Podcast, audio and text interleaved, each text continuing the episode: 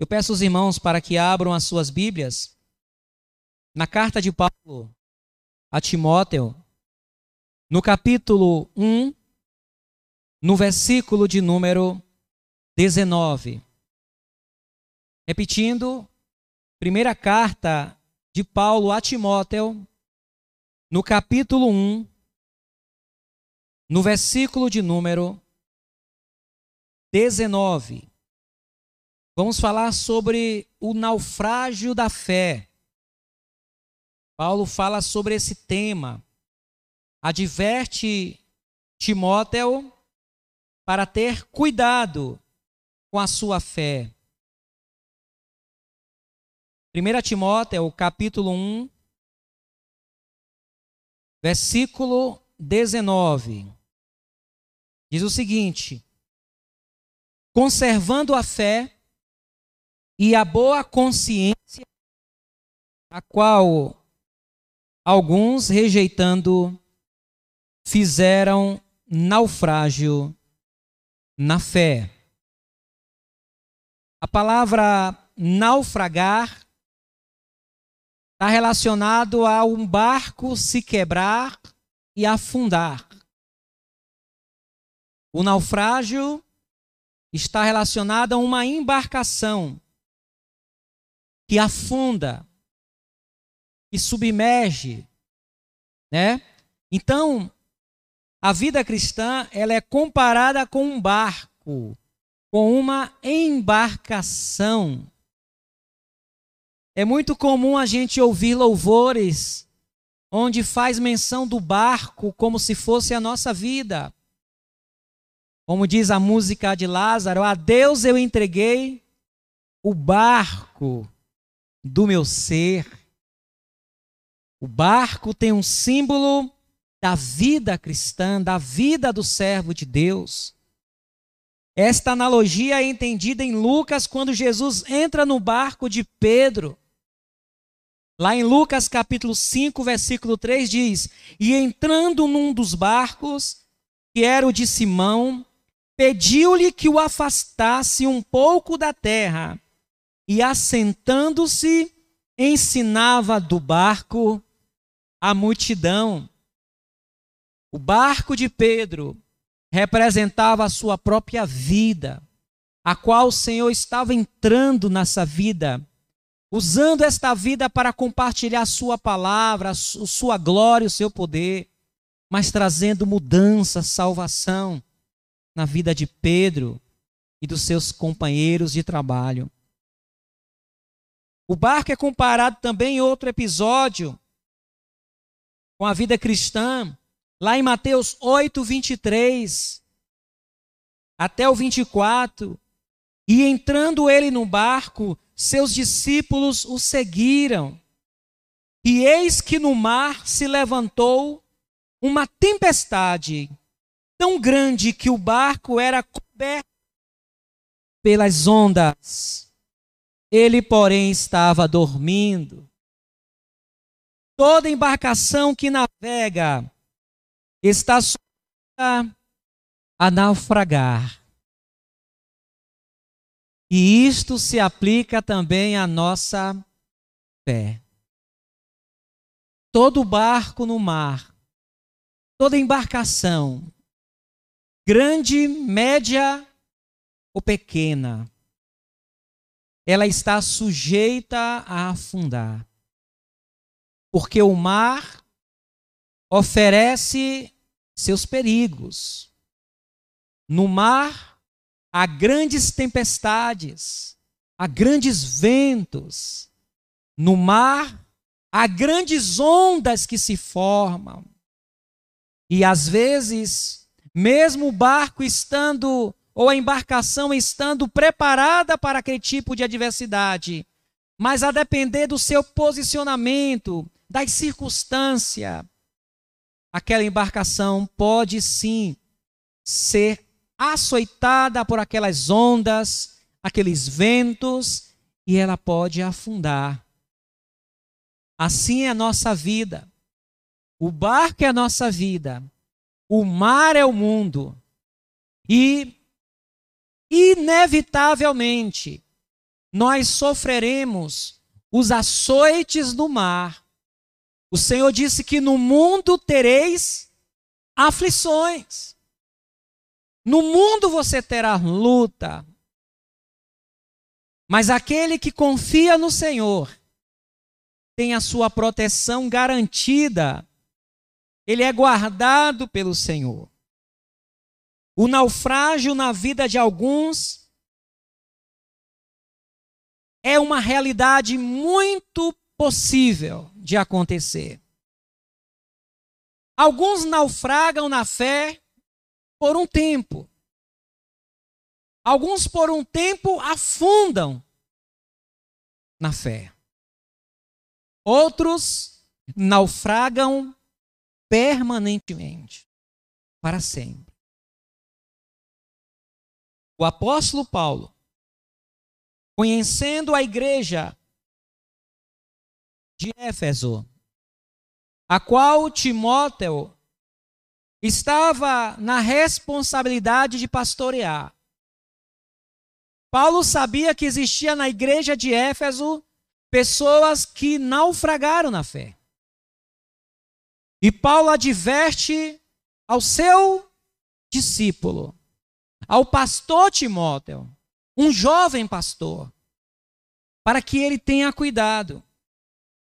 Em 1 Timóteo, no capítulo 1, no versículo 17, Paulo, ele tem tanto cuidado com a vida espiritual de Timóteo, que Paulo mostra a Timóteo que o Deus que ele serve é um Deus invisível imortal, mas grande e poderoso. Versículo 17 diz: Ora, ao Rei dos séculos, imortal, invisível, ao Deus único, sábio, seja honra e glória para todos sempre. Amém. Este mandamento te dou, meu filho Timóteo, que, segundo as profecias que houve acerca de ti, milites por elas boa milícia, conservando a fé e a boa consciência, a qual alguns, rejeitando, fizeram naufrágio na fé. E entre esses foram Imineu e Alexandre os quais entreguei a Satanás, para que, não, para que aprendam a não blasfemar. A recomendação de Paulo é tenha cuidado para você não naufragar na fé. Porque aquele que naufraga na fé paga um grande preço. Todo naufrágio tem perdas. Todo naufrágio tem morte. Todo naufrágio tem angústia. Todo naufrágio tem desespero. Todo naufrágio tem dias de incertezas. Todo naufrágio nos oferece uma incógnita para onde nós iremos nesse mar aberto. Assim como o Senhor recomendou Timóteo, a palavra de Deus nos recomenda. A palavra do Senhor nos recomenda nesta noite para termos cuidado para não naufragarmos na fé. Alguns estão naufragando. Infelizmente. E o nosso coração se entristece. E não é um fenômeno apenas que está acontecendo em nossa igreja. Está acontecendo no mundo inteiro. As pessoas estão afundando na fé. E, além das lutas, que as, as imposições malignas que o mundo oferece, as dificuldades nos abalam na fé. As frustrações. Mas Paulo faz algumas recomendações a Timóteo para ele não afundar na fé. E são essas recomendações que eu quero que os irmãos se esforcem, que nos esforcemos para que venhamos a observá-las, para também nós não afundarmos na fé. A primeira recomendação é a recomendação de estar envolvido no chamado. Nós precisamos estar envolvido no chamado de Deus. E no versículo 18, ele fala a Timóteo que Timóteo tinha um mandamento. Não era uma sugestão, era uma ordem. Versículo 18, 1 Timóteo 1,18 diz: Este mandamento te dou. Eu estou te dando um mandamento, eu estou te dando uma ordem, Timóteo. Meu filho Timóteo, e segundo as profecias que houve acerca de ti, milites por elas a boa milícia. Deus falou com você. Deus usou a minha vida, Timóteo, para trazer uma palavra viva para você. Deus te chamou para ser pastor, Timóteo. Para você não malfragar na fé. Você precisa estar envolvido plenamente no seu chamado. A pandemia fez muitos se esfriarem na fé, naufragarem na fé. Porque de alguma forma a pandemia, as circunstâncias, os templos fechados, fizeram com que alguns se afastassem do seu chamado. Para nós não naufragarmos da fé, Precisamos continuar cumprindo o chamado de Deus. Aquele que foi chamado para pregar o Evangelho, continue pregando. Aquele que foi chamado para adorar a Deus no louvor, continue adorando no louvor. Aquele que foi chamado para interceder, continue intercedendo. Porque quando a gente faz a obra de Deus, nós somos também abençoados. A primeira pessoa, a pessoa abençoada, quando a gente cumpre o nosso chamado, somos nós mesmos. Aquele que foi chamado para o ministério infantil, continue cumprindo a boa milícia do seu chamado. A Bíblia diz que tudo quanto vieres a tua mão para fazer, fazes de conformidade tua, as tuas forças. Maldito aquele que fizer a obra do Senhor relaxadamente. Aquele que leva a preciosa semente, andando e chorando, voltará com alegria, trazendo consigo seus molhos. Para não afundar na fé, cumpra o seu chamado. Levante-se. Cumpra aquilo que Deus te chamou para fazer. Talvez não é uma função no templo, mas é uma função no dia a dia, no seu ambiente de trabalho, na sua vizinhança. Aquele que é do Senhor recebeu uma missão. Se Timóteo se esfriasse na sua milícia, na sua missão de guerrear a boa batalha, que era a pregação do Evangelho, que era o pastoreio da igreja de Éfeso, com o tempo, ele iria naufragar na fé. Eu convido os irmãos, você que está caído, você que está encontrando justificativa para não cumprir o seu ministério. Ah, pastor, mas está acontecendo isso, está acontecendo aquilo. Tudo bem. Mas se você não cumprir o seu chamado, você vai afundar na fé. E nós não podemos sermos como Pedro. Porque quando o Senhor falou que Pedro negaria, ele disse: nega nada. Ainda que todos te neguem, eu não te negarei. E, e Pedro negou. Então nós precisamos tomar cuidado para nós não naufragarmos na fé.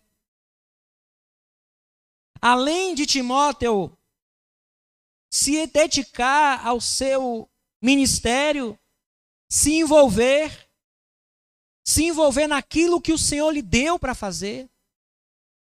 ocupar seu tempo com aquilo que Deus lhe deu para fazer.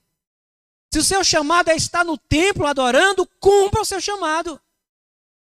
Cumpra o seu chamado. Existem também outras recomendações. No versículo 19 diz: conservando a fé.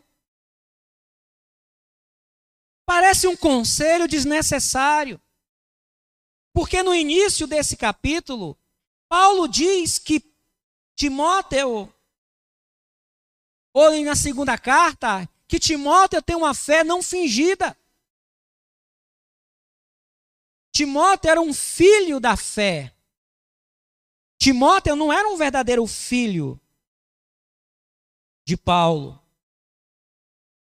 Mas Paulo tinha como um filho. E em 2 Timóteo, no capítulo 1, versículo 5, Paulo elogia a fé de Timóteo. E Paulo diz que a fé de Timóteo era uma fé não fingida.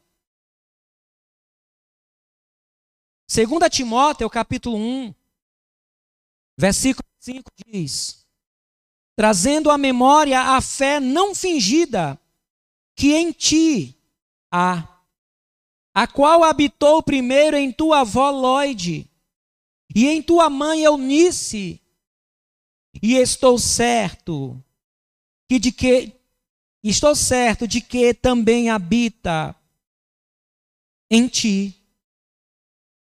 No versículo 6, por cujo motivo te lembro que despertes o dom de Deus que existe em ti pela imposição das minhas mãos.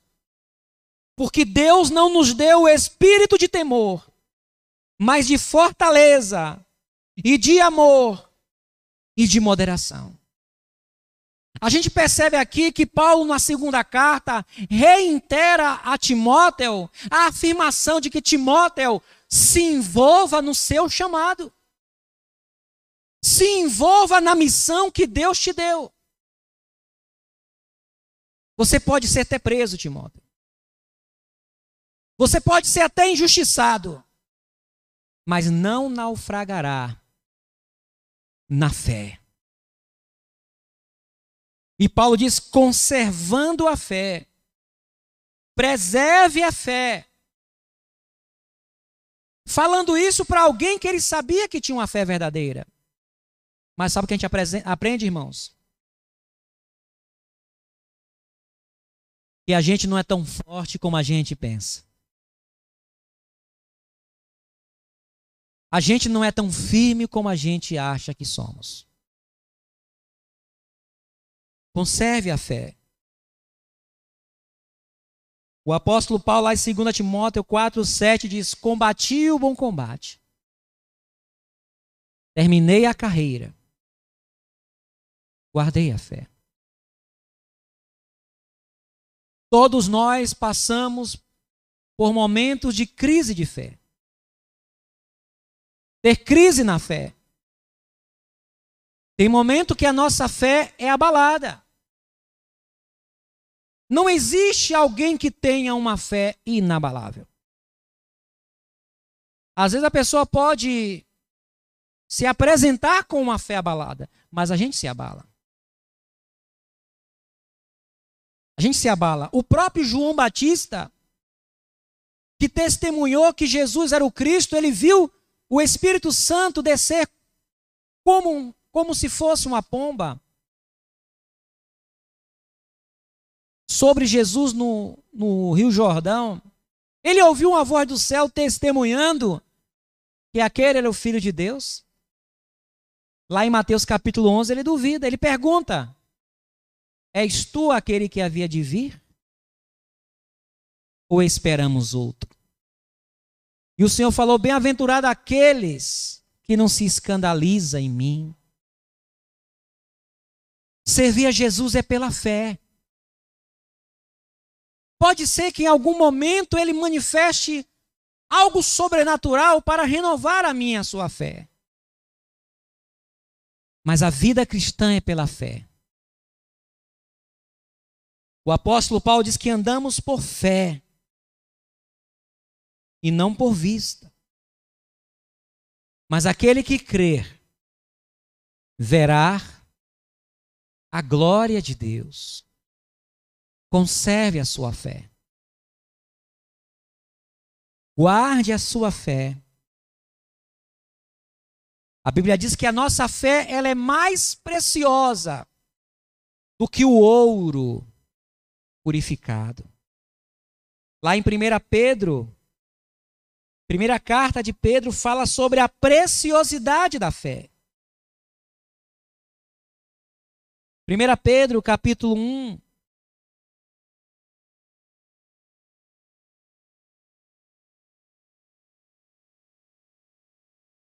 Versículo 7. Para que a prova da vossa fé, muito mais preciosas do muito mais preciosa do que o ouro que perece, e é provada pelo fogo, se acha em louvor e honra e glória na revelação de Jesus Cristo. Para o cristão, quando tudo estiver se perdendo, guarde a fé. Amém?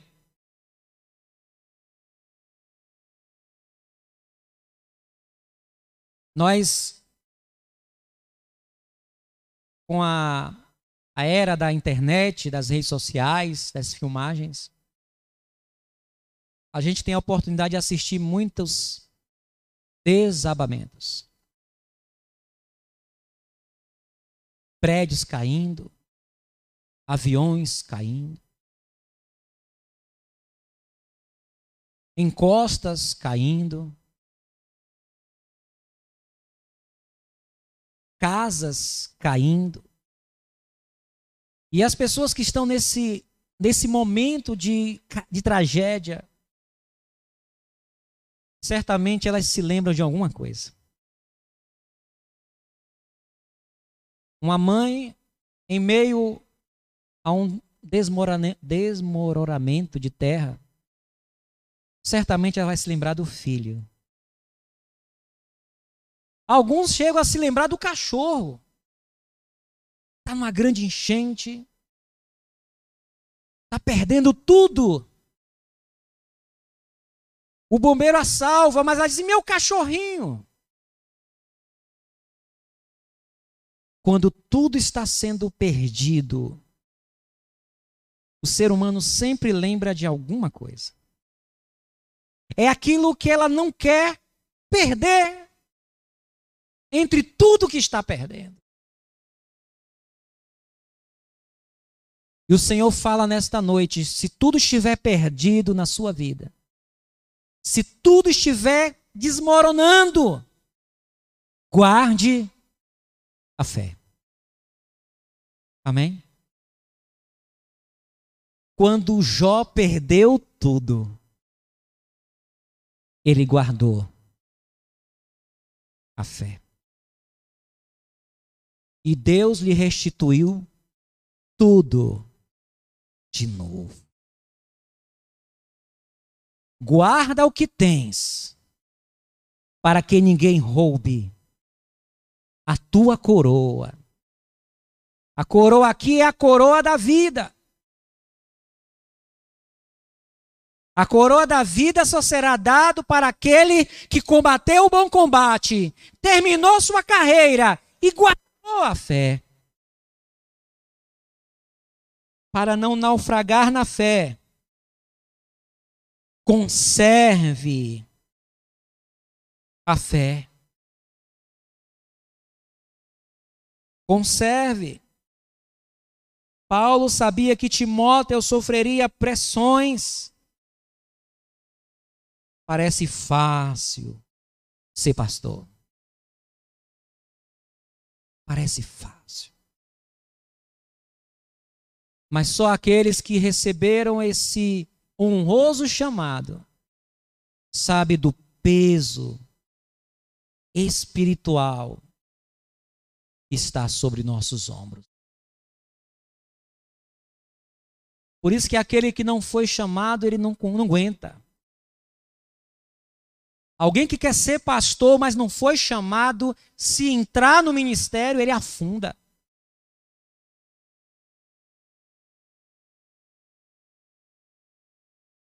E ele está dizendo para Timóteo: conserve a fé.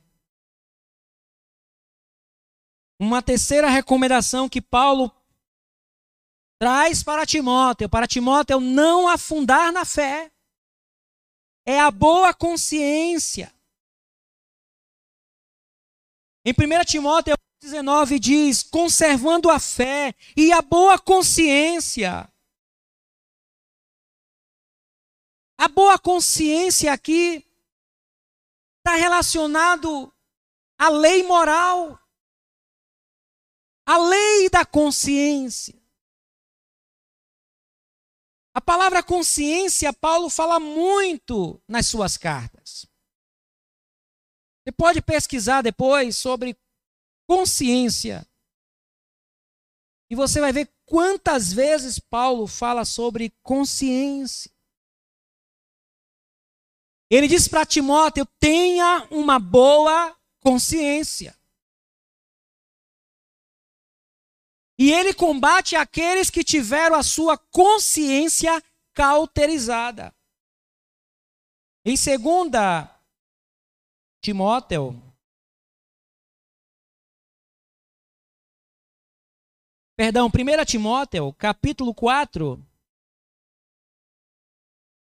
há aqueles que têm sua, sua consciência, seu entendimento sua percepção moral do que é certo e errado. Uma criança, na sua idade bem nova, ela sabe quando algo errado é feito nela. Um bebezinho. Se um bebezinho no berço, alguém maldosamente tocar nele indevidamente, inconscientemente ele reage àquilo. Porque está errado. Uma criancinha de 3, 5 anos tem coisas que ela não sabe muito da vida, mas ela reage. E reage de que forma? A um trauma. Porque aquilo que foi feito foi errado, foi violência para ela. Há uma consciência dentro de nós. Há uma lei moral dentro de nós. Em, segunda, em 1 Timóteo, capítulo 4, versículo 2 diz: "Pela hipocrisia de homens que falam mentiras, tendo cauterizado a sua própria consciência, Quem não tem consciência?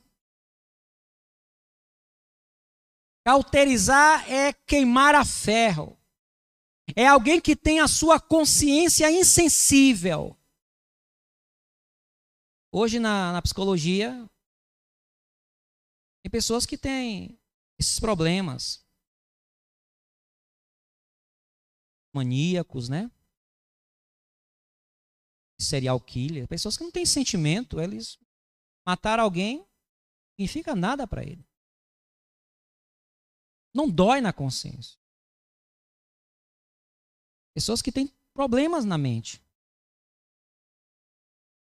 Mas Paulo estava dizendo que havia na igreja pessoas que sua consciência já estava cauterizada, já foi tão queimada a ferro, que ele não tinha mais sensibilidade. Pecava, não sentia mais, Hoje as pessoas estão fazendo isso. Estão fazendo isso, irmãos. A consciência de muitos já o cauterizou. Vive no pecado, mas não está nem aí.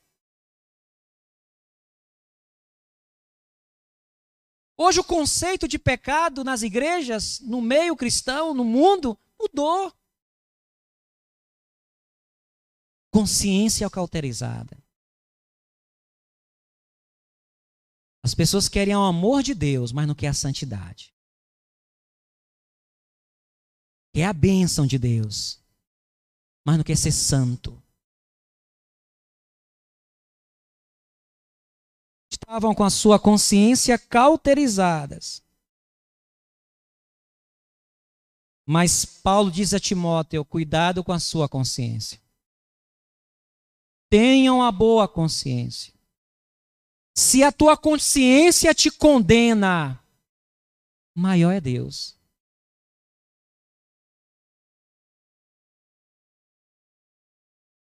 Cuidado com a tua consciência. Claro que a palavra é maior do que a nossa consciência. A palavra de Deus é maior do que a consciência. Porque a palavra de Deus é a lei eterna de Deus. Mas nós precisamos considerar a consciência. Quando Paulo, quando Davi estava fugindo de Saul, Saul queria matá-lo e Davi tem uma oportunidade de se aproximar de Saul. E Davi vai até Saul enquanto Saul dorme e corta um pedaço da roupa do rei. E quando ele corta um pedaço da roupa do rei, a consciência de Davi dói.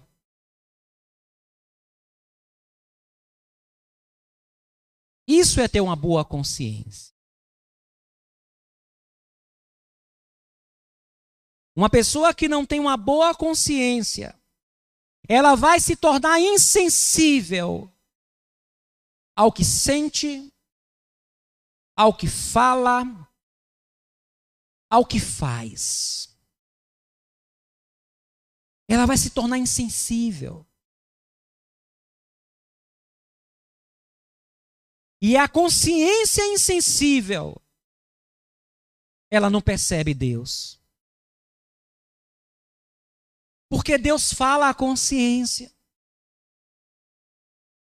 Deus fala ao coração. Se hoje ouvides a minha voz, não endureçais o vosso coração. Onde é que Deus fala conosco? Ele fala na nossa consciência. Quando alguém me pergunta, pastor, como é que eu faço para aprender a ouvir a voz de Deus? Como é que eu vou entender que Deus está me falando? Quando você quiser ouvir a voz de Deus, você vai orar. Você vai abrir o coração e dizer: Deus, eu quero que o Senhor fale comigo, me dê a direção certa. E quando você estiver num momento bem tranquilo, você vai ouvir uma voz que está lá dentro do teu coração, aquela vozinha bem baixinha, aquela vozinha lá dentro do seu coração que você não quer obedecer. É a sua consciência.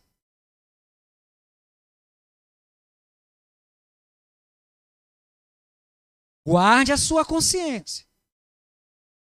Se você está fazendo algo, se eu estou fazendo algo que está ferindo a nossa consciência, cuidado. Porque é uma questão de tempo nos tornarmos insensíveis e naufragarmos na fé.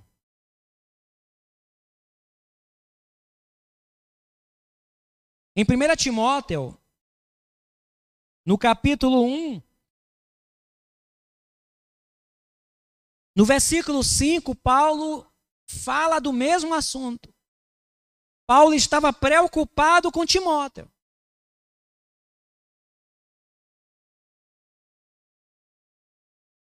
E nesta noite a palavra mostra essa preocupação para nós também. É vano, Senhor. A sua fé não é vano, Senhor. Guarde a sua fé. Não a negocie. Não a venda. Não a troque. Não a substitua. Não a negocie. Foi Cristo que construiu essa fé. Ele é o autor e consumador da fé. Ele te deu essa fé.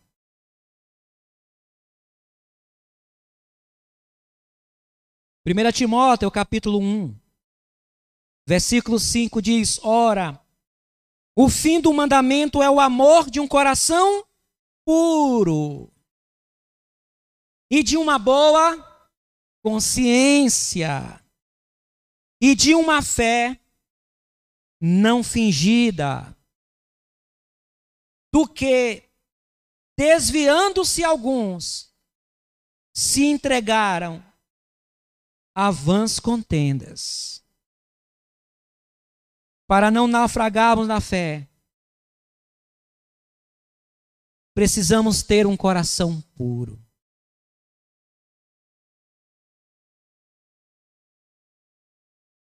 A Bíblia diz que bem-aventurados limpos de coração, porque eles verão a Deus. Nossas igrejas estão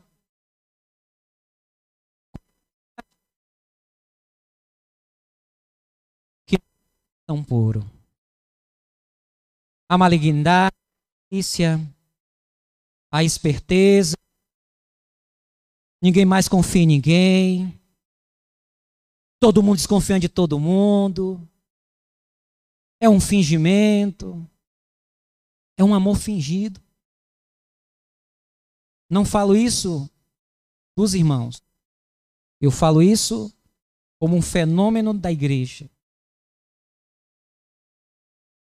Paz do Senhor, meu irmão. Oh, O coração puro está ficando extinto. Sabe por quê? Porque a iniquidade está se multiplicando. E por se multiplicar a iniquidade, o amor de muitos esfriarão. O verdadeiro cristão, ele ama.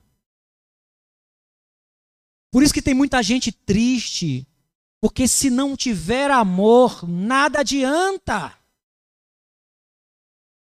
Eu sei que as, a vida das pessoas nos, nos impulsiona a sermos diferentes. Ah, eu vou ser ruim agora. Eu vou ser falso agora, porque são falsos comigo. Eu vou agir desse, desse jeito, eu, via, eu vou agir daquele jeito, eu não vou ser mais besta. Mas aquele que conserva o coração puro, Deus o protege e ele não naufraga na fé não naufraga na fé. Daniel era um homem de coração puro. Armaram para ele. Mas porque foi achado nele inocência, Deus o livrou da cova dos leões. Ele falou para o rei: Ó oh, rei, vive para sempre. O meu Deus viu em mim inocência. Vamos lá ver em Daniel, capítulo 6, para sermos fiéis à menção, à palavra do nosso Deus. Daniel, capítulo 6.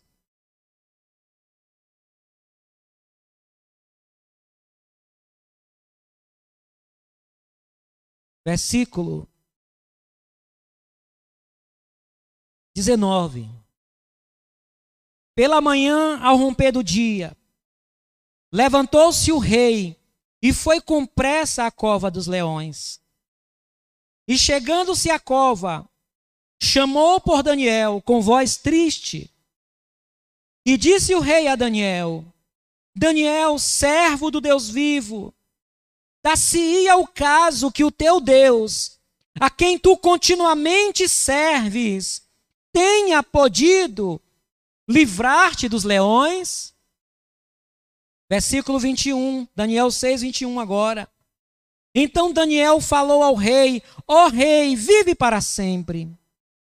O meu Deus enviou o seu anjo e fechou a boca dos leões para que não me fizessem dano, porque foi achada em mim inocência diante dele. E também contra ti, ó rei, não tenho cometido delito algum. O coração puro não é um coração de um bobo, não é um coração de um besta. O coração puro é um coração de um homem e de uma mulher que serve a Deus. O Senhor diz que se nós não formos como crianças, diante dele, não entraremos no reino dos céus. As características da criança é fé, que a gente fala para a criança, ela acredita. Fé. Pureza coração puro e esperança. Você promete algo à criança, ela acredita. Ô meu filho, você pega uma criança pequenininha, os meus filhos lá de casa mesmo. Quando ele era bem pequenininho, um dia eu falei com eles: olha, quando vocês tiverem X anos, faltava uns 4 anos, eu vou lhe dar uma bicicleta. Eles olharam para o céu e falaram: acreditaram estavam dispostos a esperar quatro anos.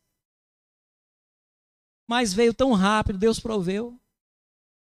Mas eles olharam assim para o céu e falaram: criança. Meu querido, cuidado com a sua fé.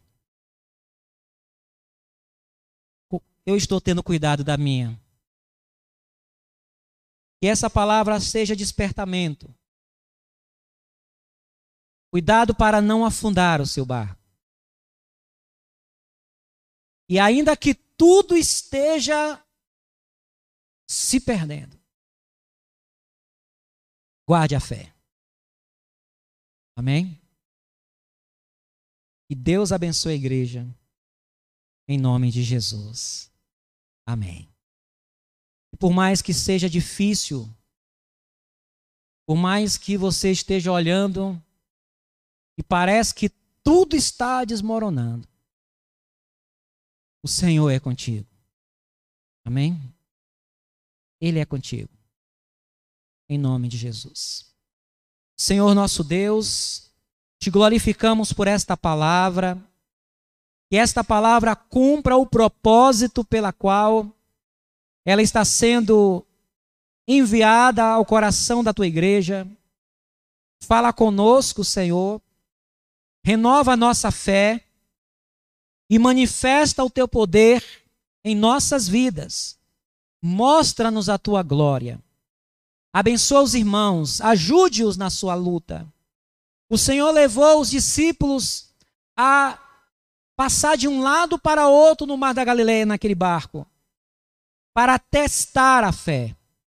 E quando veio as ondas, os ventos, as tempestades, eles se apavoraram mas o Senhor levantou a sua voz, repreendeu os ventos e trouxe bonança. E o Senhor perguntou: Onde está a vossa fé? A nossa fé está no Senhor.